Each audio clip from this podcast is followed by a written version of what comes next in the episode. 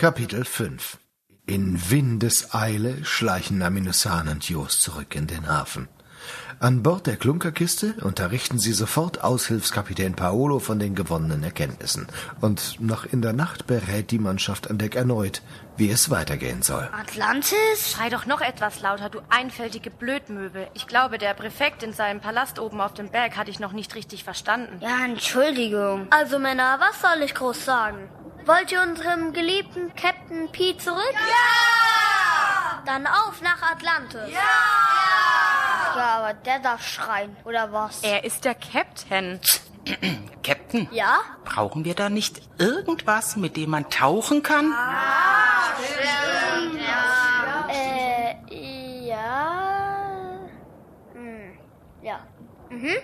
Genau darauf wollte ich ja gerade zu sprechen kommen. So was kriegen wir. Äh, das bekommen wir bei. Ernst Planke. Dr. Ernst Karl Planke. Man sagt, er habe magische Kräfte. Sagt, er weiß schon drei Tage vorher, wer zu Besuch kommt. Man, man sagt, er Detailsichte so, so groß wie Schiff, die dieser Insel beschützen tun. Man sagt, er ist über 100 Jahre alt. Dr. Planke ist Wissenschaftler, kein Zauberer. Und ja, er mag schrullig sein. Aber er ist, soweit ich weiß, auch ein Freund unseres Captains. Das wüsste ich, hallo? Unseres echten Captains, lieber Paolo. Ach so. Also dann erstmal auf zum Doktor. Männer, die Kreiskonstante beträgt 3,14. Was müssen wir also nie? Piraten! So sieht's aus, Männer. An die Spiel. Holt einen den Anker, Leine los. Wir stechen in See.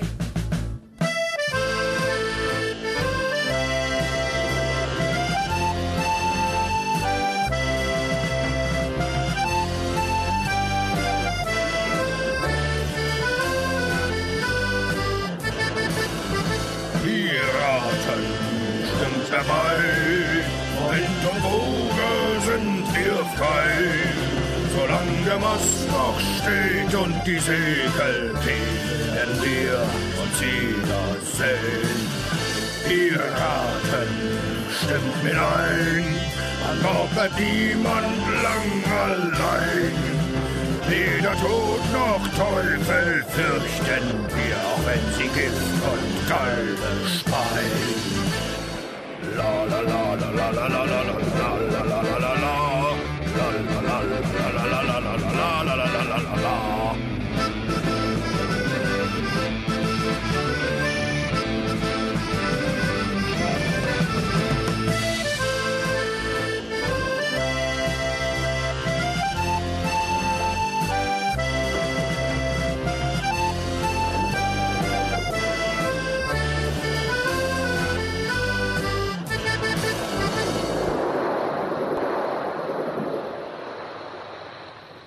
Nur wenige Stunden später erreicht die Klunkerkiste die abgelegene Insel, auf der sich der ominöse Tüftler eingerichtet hat. Mit dem Beiboot rudert eine kleine Delegation der Mannschaft Richtung Strand und begibt sich zum auf einer leichten Anhöhe gelegenen Anwesen des Doktors. Boah, nachts möchte ich hier aber nicht allein rumstehen. Die Hütte ist ja schaurig. Bestimmt steppt hier nachts der Voodoo-Bär. Genau. Und in Vollmondnächten schwimmt Wehrhai herum. Jungs, hört auf. Ich grusel mich. So, wir sind gleich da. Mal sehen, ob der Herr Doktor zu Hause ist. Seht mal, das seltsam geformte Kuppeldach da oben. Das muss der... Aus dem Weg! Hilfe! Ein flammender Dämon! Blödsinn, das muss der Doc sein. Rennt mit einem lichterloh brennenden Kessel schnurstracks in Richtung Brunnen. Und schmeißt den Topf hinein. Wow, habt ihr die Stichflamme gesehen? Doktor? Doktor Planke? Er kommt zurück, seht ihr? Was für ein spindeldürrer Kerl. Und was für wir umherwehende schlohweiße Haare. Oh, sein Kittel hat etwas vom Feuer abbekommen. Seht mal, die Brandflecken da. Doktor, wir wollten euch nicht bei euren Experimenten stören. Wir, ähm... Experiment? So könnte man es auch bezeichnen. Ehrlich gesagt, war das mein Mittagessen. Frisch gefangener Tintenfisch, frittiert in selbst aromatisiertem Knoblauchöl. Nun ja, ich äh, muss wohl eingenickt sein. Oh, knurrt mir der Magen. Aber äh, verzeiht meine Manieren. Kommt herein, kommt herein. Ihr seid mit der Klunkerkiste hier, nicht wahr? Äh, wie kann er? Das stimmt, Dr. Shin. Also wisst ihr auch, weshalb wir hier sind? Doktor?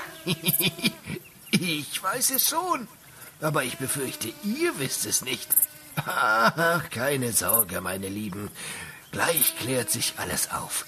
Äh, Ich muss nur kurz raus aus den verrauchten Klamotten. So, da wären wir. Dies ist der Salon. Macht es euch bequem, ich äh, bin gleich wieder bei euch.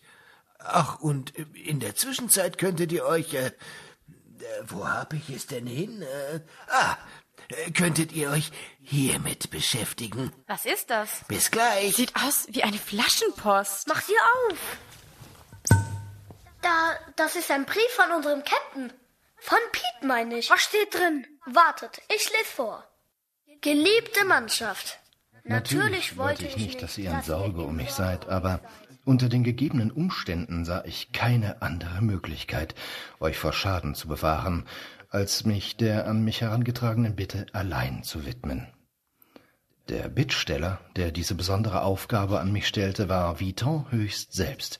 Unser Viton, der immer etwas zu viel von dem mitbekommt, was er nicht mitbekommen soll, der sich immer ein paar zu viele Gedanken macht, wenn es unnötig ist, und der zu wenig nachdenkt, wenn es ganz angebracht wäre.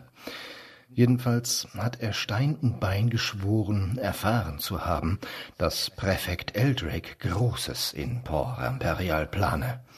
Und dazu habe er niemand Geringeren angeheuert als L. Norris höchstpersönlich. Spätestens nachdem der Präfekt die infamen Gerüchte über Vitons angeblichen Affront in die Welt gesetzt hatte, wussten wir beide, dass Viton bei einer großen Sache auf der Spur war. Jungs, bitte glaubt mir, ich war hin und her gerissen, euch entgegen Vitons Bitte einzuweihen, aber ich wollte euch nicht gefährden und Viton nicht enttäuschen.